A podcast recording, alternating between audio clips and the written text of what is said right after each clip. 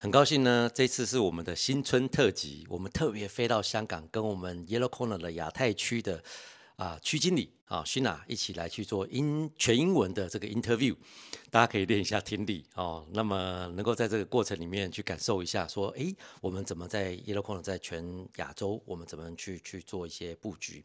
那么同时，我们也有中文的啊访谈跟字幕哦，到时候大家而、不是字幕。我们也有中文的这个文章可以给大家参考。那么在这边就祝大家新春愉快，龙年一条龙，大发利市。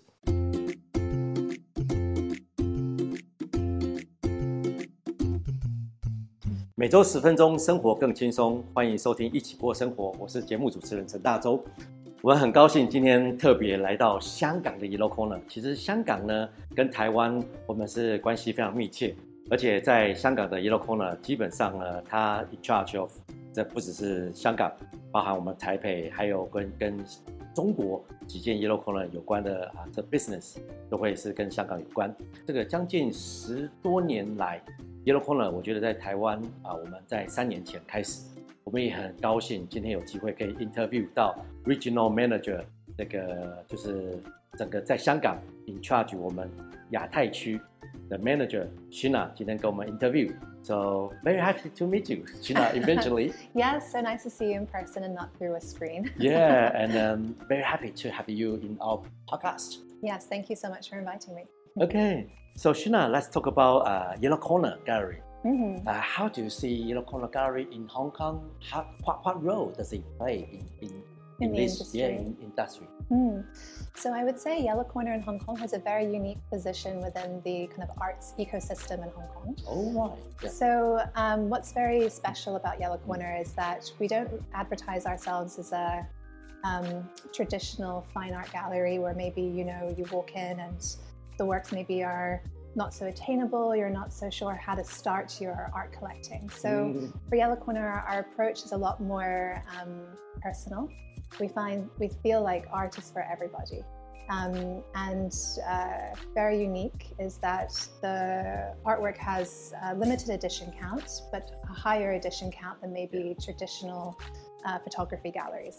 Um, this ensures that we're able to have the works um, at different price points, different sizes, different formats and finishings okay. to really cater to the customer's specific needs. So um, I guess to summarize it, artists for everybody. So. Oh, that's really good. Accessible as well. yes, yeah. exactly. So regarding the future trends in the art market over the next few years, what mm. kind of is um, what, do you have any thoughts about the trends in the coming new Absolutely. Yeah, coming few years? Absolutely. So I've noticed recently, um, and we were talking about this a little bit before, a lot of our collectors are collecting younger now. So we have a lot more younger audiences. Oh, yeah coming in and they're looking for something maybe with a lot more different techniques employed mm. in the works, maybe something a little bit edgier um, compared to our previous um, catalogs. So I would say the trends would be using some collage methods or different photography techniques in the works. Sure. Yes. Um, if you remember last year with the introduction of artists at YellowKorner like Cameron Burns. Yeah, sure. It's very popular. Lovely. Yes. Yeah. yeah. So regarding the popular, what, what what are the best sellers in, in YellowKorner Hong Kong? In YellowKorner Hong Kong, anything um, or any uh, special particular artworks? Yeah, absolutely. Um, because we are a Hong Kong gallery and we carry yeah. a heavy catalogue oh, yeah, of Hong Kong choices, uh, we have a lot of urban photography that's centered here in the city, mm. um, from skyline shots to street scenes to abstract works that customers find uh, very attractive. But besides the Hong Kong uh, subject, landscape, abstract, um, you know, like seascapes, um, countryside, flowers, mountains. Um, it's very popular. And okay. then uh, for the younger audiences, fashion photography. Oh, fashion. In particular, black and white um, nude photography. Okay. Yeah. How about expats in Hong Kong? Uh, it's a mixture between landscape and urban okay. photography, yes. Okay. How about for Taipei? I think Taipei is more abstract. Of course, of course mm. sea and the landscape mm. is really popular as like well. Chengpo. yeah, they feel like relaxing when you're watching the uh, the artworks. Mm-hmm. I feel they can relate to it.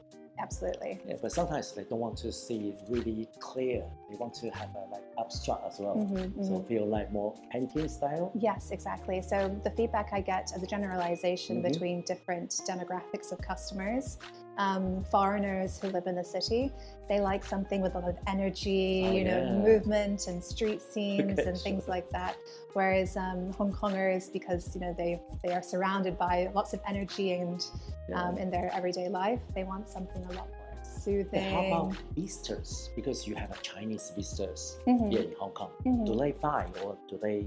Yes, collect? absolutely. I would say um, they're very interested recently in our Mhm. fashion photography. Mhm. Yeah, so mostly uh, smaller sized works, but they collect a few at a different time. Right. Mm.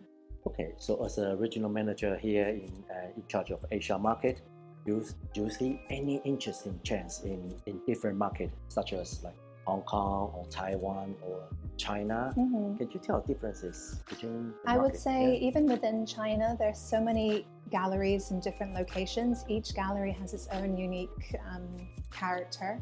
Okay. and- Characters. Yes, Okay. exactly. Okay. Um, so I would say each one has their sort of unique character Mm. for what's popular and what's the interest. But Mm. Hearing feedback from all the different gallery managers across the Greater China area, in particular when they're talking with um, collectors or designer clients, Mhm. um, landscape photography with seascapes, abstract works is always constantly popular across the board. Alright, Yeah. So you think the corporate or uh, like designers they will choose will be very different or Um, it, it, I would say case by case, it depends, but um, I'm noticing the trend for the past year has been more this sort of very peaceful, very calming works with um, wow. Okay still. Yeah, different um, different color schemes to help with the feng shui. okay okay. We are talking about lots of business parts and uh, let's talk about something about you yourself. So what's your favorite artwork or any items you have collected that you feel like really lasting uh, really uh, long lasting impression for you Hmm. Yeah, I would say if we're talking about Yellow Corner, Mhm. um, I love Florian Muller's work. Okay, well, the uh, German photographer. Yes. um, I find his technique very unique with Mm. photography. Mm. The way he photographs um, the different landscapes or seascapes, they almost look like paintings, but it's a very Oh, yeah. specific technique Mm. he uses with the camera. Um, so I have a few of his works in my um, in my home. okay Um, you know, I'm a British uh, Mm. person living here in Hong Kong, but born and raised here. And I think I also need some calmness and peacefulness in my life. So I love the ocean and any sort of blue landscape that kind of almost hypnotizes you when you look into the, the photograph, I think is uh, very special. Okay, so you are kind of uh, similar to your customers too. yes, exactly. The Hong Kong customers. Yeah, I know. I'm a massive fan of Florian Muller, and um, in terms of collecting works, um, Mm. we uh, I also collect photography by American photographer Slim Aarons. oh wow. Yes, so I have a couple of his works. in They used to sell in Corner many years ago. Yes, Right, yes, right, yeah, but not I'm so glad I collect Man Ray as well. yes, That's yes, incredible. And uh, ever since they stopped to sell. But that's why I think it makes the um, photography we sell so special because uh, it's a limited edition, limited time. Get it when you can. Because I arrived yesterday and arrived Hong Kong yesterday. I see the uh, Hong Kong Marathon. hmm So do you have any hobby for yourself, like uh, lifestyle hobbies or Hmm. anything like you feel like have a strong positive impact Yes. on yourself? So, this is a really interesting question. I would say um, during the COVID years, you know, when um, the pandemic first begun, uh, before it happened, uh, I was always so busy, you know, rushing around between different meetings True. and work obligations. And um, I noticed that when COVID hit, really learned to slow down and sort of appreciate nature. So, in terms of good practices I keep, um, I try to keep, um, you know, a couple of hours during the busy work week where I can go to the ocean, go swimming, be in nature. It's great for exercise Meditation or and meditation. exactly, exactly. Wow. And I think, um, especially with art, I'm so inspired by nature. Um, I try to Mm. keep a little bit of a creative pastime uh, during the week, whether that be painting or writing or photography. Oh, that's lovely. So do you do photography yourself as well? Yes, yeah. Oh, Um, not so much because I, I would say I say this to all my customers. I can um, talk about photography and Mhm. sell photography, but I could never be in a photography gallery with my own works. okay, that's really good. how about how about for you? What do you enjoy doing as your I, I as your think uh, I enjoy uh, going gym, jogging as well, Mm, and sometimes, of course, taking family yes, kids to yeah. go abroad or uh, even nature. I think seafront is really nice. Mm, As a human being, I think uh, seafront or mountainside is Yes. really refreshing. mhm, You don't want to, you know, go shopping all the time. Exactly. You want to have a refreshing of your soul, mind. It's almost like a palate cleanser for your I soul know, and your mind. Yeah, Detoxing as well. Exactly. And because I grew up here in Hong Kong, um, I've lived in lots of different locations across the territory, but mostly Mm-hmm. by the beach, by the ocean, by the mountains. So for me, that's where I go to kind of recharge for the, the week to come. And even you go to seafront, I think it's only 30 minutes. yes, Yes, yeah. not far from. No, not very not far. far, Yeah. Okay. So um, let's come to our last question. Okay. so what's your plan for developing YellowKorner in Mm. the next coming few years? Yeah, definitely. So I would say, um, in general, we see such great potential in the Greater China area. So Mm. I think it's mostly connecting with different markets in each specific location, Mhm. um, seeing if there's a need or a want for the gallery, and to to keep expanding. Wow, that that would be really good. Yeah, So we are looking forward if you have a, ever chance to visit Taipei. I would I think to. our collectors will be happy to meet you as well. I would love that. And also, if you have any questions you want to ask Sheena, please leave your message on our podcast or, website. We'll be happy to answer your any questions.